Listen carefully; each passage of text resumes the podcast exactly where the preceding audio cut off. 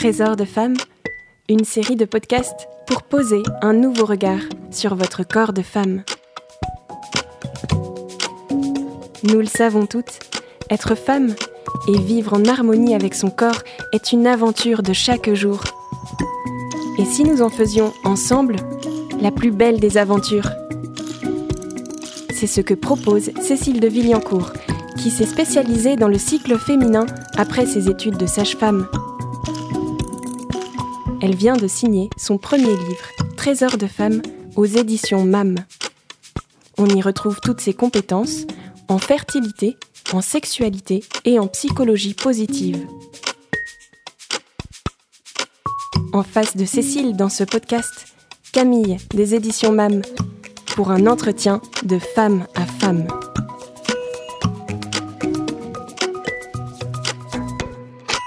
Bonjour Cécile. Bonjour Camille. Cécile, je suis très contente de vous rencontrer parce que vous êtes passionnée par les merveilles que le corps féminin recèle et que vous avez vraiment à cœur de transmettre tout ce que vous avez découvert et appris. Je vais rappeler rapidement votre parcours. Vous avez fait des études de sage-femme, vous avez un master en fertilité et en sexualité, vous vous formez à l'accompagnement, à l'accouchement et à la parentalité, vous animez des formations sur le cycle féminin. Du coup, j'ai envie de vous demander, mais d'où vous vient cette passion pour le corps féminin?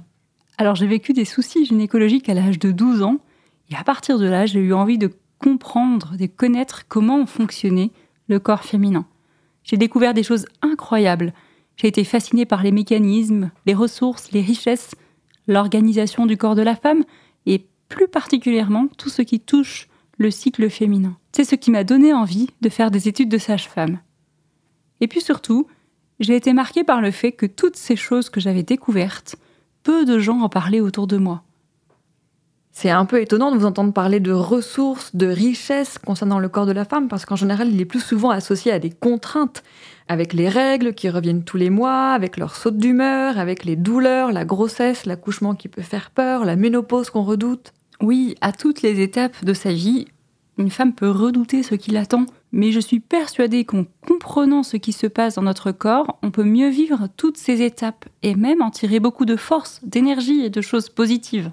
Là encore, Cécile, en vous écoutant, je, suis très surprise parce que pour beaucoup d'entre nous, dès qu'on ressent un désagrément physique, on a plutôt tendance à prendre des médicaments, à faire vite disparaître ces sensations désagréables, et on va pas se dire euh, j'ai des règles douloureuses, chouette, je vais avoir plein de force, plein d'énergie.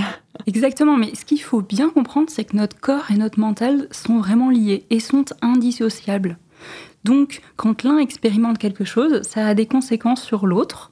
Par exemple, une femme qui subit un, un choc émotionnel peut voir son cycle se décaler Hmm. Euh, à l'inverse, si une femme rencontre un déséquilibre hormonal, cela peut avoir une influence sur son humeur, son énergie. Certaines de ces douleurs, de ces sensations physiques, ces manifestations nous disent peut-être quelque chose de nous. Ce sont peut-être des signaux que notre corps nous envoie. À nous de les faire parler. Oui, en fait, c'est comme quand on se réveille un matin et qu'on a mal au dos et qu'on comprend pas pourquoi. Et quand on relit la journée de la veille ou les journées précédentes, on se rend compte qu'on a eu une difficulté, quelque chose qui nous, qui nous énervait, qui nous a ennuyés. Et en fait, on se rend compte qu'on en a plein le dos, comme le dit l'expression consacrée. Exactement. D'ailleurs, le mot maladie pourrait être compris comme le mal a dit. Ah. Il peut donc être intéressant d'essayer de prendre d'abord un temps pour écouter et comprendre ses sensations et une fois que notre corps a délivré son message et que le mental l'a entendu et compris, le signal diminue. Et il est temps de créer les changements adaptés pour retrouver un nouvel équilibre. Par la suite, le message peut même disparaître complètement. Alors Cécile, si on veut comprendre son corps pour moins le subir ou pour moins subir ses tracas, pour mieux prendre soin de nous et pour aller vers une toujours plus grande unité de la personne, par quoi on commence? On peut déjà commencer par prendre conscience de notre corps. Donc se poser, fermer les yeux, ressentir, écouter, peut-être toucher, en tout cas prendre conscience de son corps par la respiration par exemple. Rien de plus naturel, mais finalement rien de plus vital que la respiration. Et quand on y pense, on vient symboliquement au monde en prenant une inspiration et on va quitter mmh. ce monde en rendant un dernier souffle. Et souvent, nous respirons de manière superficielle, en haut de la poitrine quand nous sommes stressés, notre diaphragme est tendu et euh, la respiration complète, ventre et poumons, nous apporte une bonne oxygénation, augmente notre vitalité, améliore notre sommeil. C'est comme ça que dorment les bébés. Et c'est vrai que là encore, j'ai l'impression d'entendre euh, plein d'amis qui me disent Ah là là, j'ai pas le temps de souffler. Et oui, on sent bien que c'est quelque chose qui nous manque, qui nous pèse. Le, fait de s'arrêter, de prendre, de reprendre son souffle, c'est vraiment une discipline, presque une habitude à prendre. Alors on peut par exemple travailler sa cohérence cardiaque. Alors qu'est-ce que c'est la cohérence cardiaque, Cécile? La cohérence cardiaque, c'est une technique assez simple, accessible à tous, qui permet de maîtriser sa respiration pour calmer le stress et l'anxiété. Et c'est un outil incontournable pour ralentir notre rythme cardiaque. Ce rythme cardiaque, il a tendance à s'emballer au moindre bouleversement émotionnel. Et du coup, en agissant ainsi sur son cœur, il est possible de gérer son état émotionnel et d'améliorer son bien-être physique et psychique. Cela consiste à respirer pendant 5 secondes à l'inspiration et à expirer pendant 5 secondes. Et ça, on peut faire ça 5 minutes, 3 fois par jour. On en voit rapidement les bienfaits. Cela a un impact sur le rythme de notre corps, ça le rééquilibre et on peut voir une diminution du stress assez rapidement. Il y a des outils assez simples comme une application gratuite sur nos portables qu'on peut télécharger qui s'appelle Respire Relax et on suit une boule qui monte à l'inspiration et une boule qui descend à l'expiration. Ce sont des outils simples qu'on peut utiliser dans le bus, dans le métro, au bureau. Personne ne s'aperçoit de ce qu'on fait. Ah oui, c'est pratique. Bon, alors du coup, on va respirer. Les femmes à qui vous conseillez ce, genre d'exercice, qu'est-ce qu'elles vous disent de ce qu'elles ressentent ou de ce qu'elles en tirent? En fait, quand on commence à euh, écouter son corps, on, a un sentiment euh, agréable de joie, de paix. Et au fur et à mesure, on commence à s'émerveiller de son corps et de tout ce qu'il permet de faire, de ressentir. En fait, c'est encore une fois une preuve que notre corps et notre mental sont liés. Euh, Cécile, ça fait quand même plusieurs fois que vous parlez d'émerveillement face au corps. J'ai l'impression que c'est quelque chose qui vous, c'est quelque chose qui vous est cher. En effet, dans ma vie, je suis venue à m'émerveiller de mon corps, ce qui n'était vraiment pas le cas il y a quelques années. En fait, c'était pendant une session de méditation de pleine conscience avec le père Gourrier, qui est prêtre et psychologue. Alors, qu'est-ce que c'est que la méditation de pleine conscience? Alors, c'est une pratique qui consiste à se focaliser sur l'instant présent, sur ses sensations internes, ses perceptions. elle consiste à être plus présent à soi et au monde, et elle a des conséquences positives sur la santé, la gestion du stress, l'anxiété, les émotions. Et là, pendant une semaine, nous méditions avec le, père Gourrier et au bout de quelques jours, je me suis aperçue que je n'aimais absolument pas mon corps. J'étais en lutte.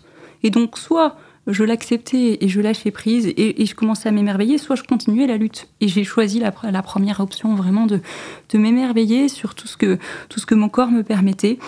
Pour moi, il y a vraiment eu un avant et un après. Même mes amis, mes proches ont remarqué par la suite qu'il y a eu un vrai changement en moi. Et qu'est-ce qui vous émerveille particulièrement dans le corps de la femme?